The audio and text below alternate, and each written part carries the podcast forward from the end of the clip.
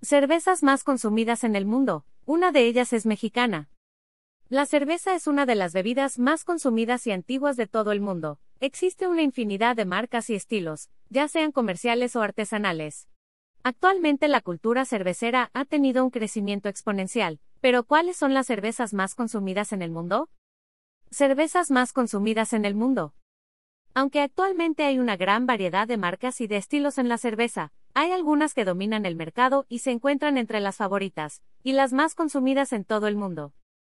La cerveza más consumida en el mundo es la cerveza Corona, de México, tiene un 4.5% de volumen de alcohol, y es la cerveza más valiosa del mundo. Su fama se ha posicionado tanto que hasta en las mejores películas de Hollywood ha estado presente.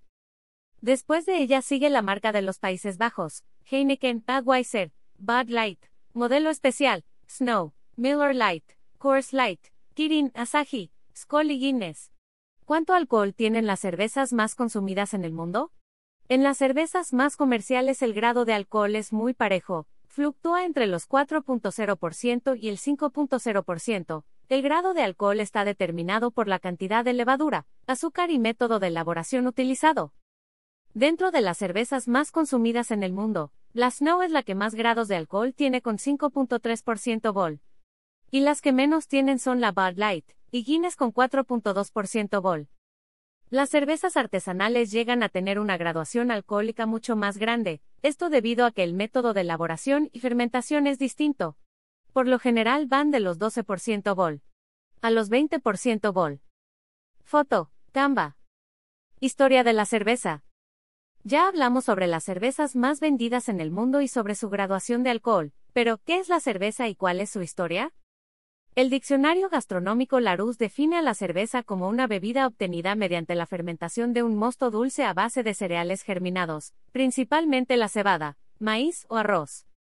Su historia se remonta a la antigua Mesopotamia, en Jordania se encontraron restos de una bebida fermentada de cereales que data de hace 4.000 años antes de Cristo los mesopotámicos, y los egipcios fueron las culturas antiguas que más consumieron la cerveza. Esa bebida y cultura cervecera se trasladó a otras partes de Europa con las culturas nórdicas, los galos, los bávaros, los sajones y los celtas. Stock. ¿Cuál es la diferencia entre la cerveza clara y la cerveza oscura?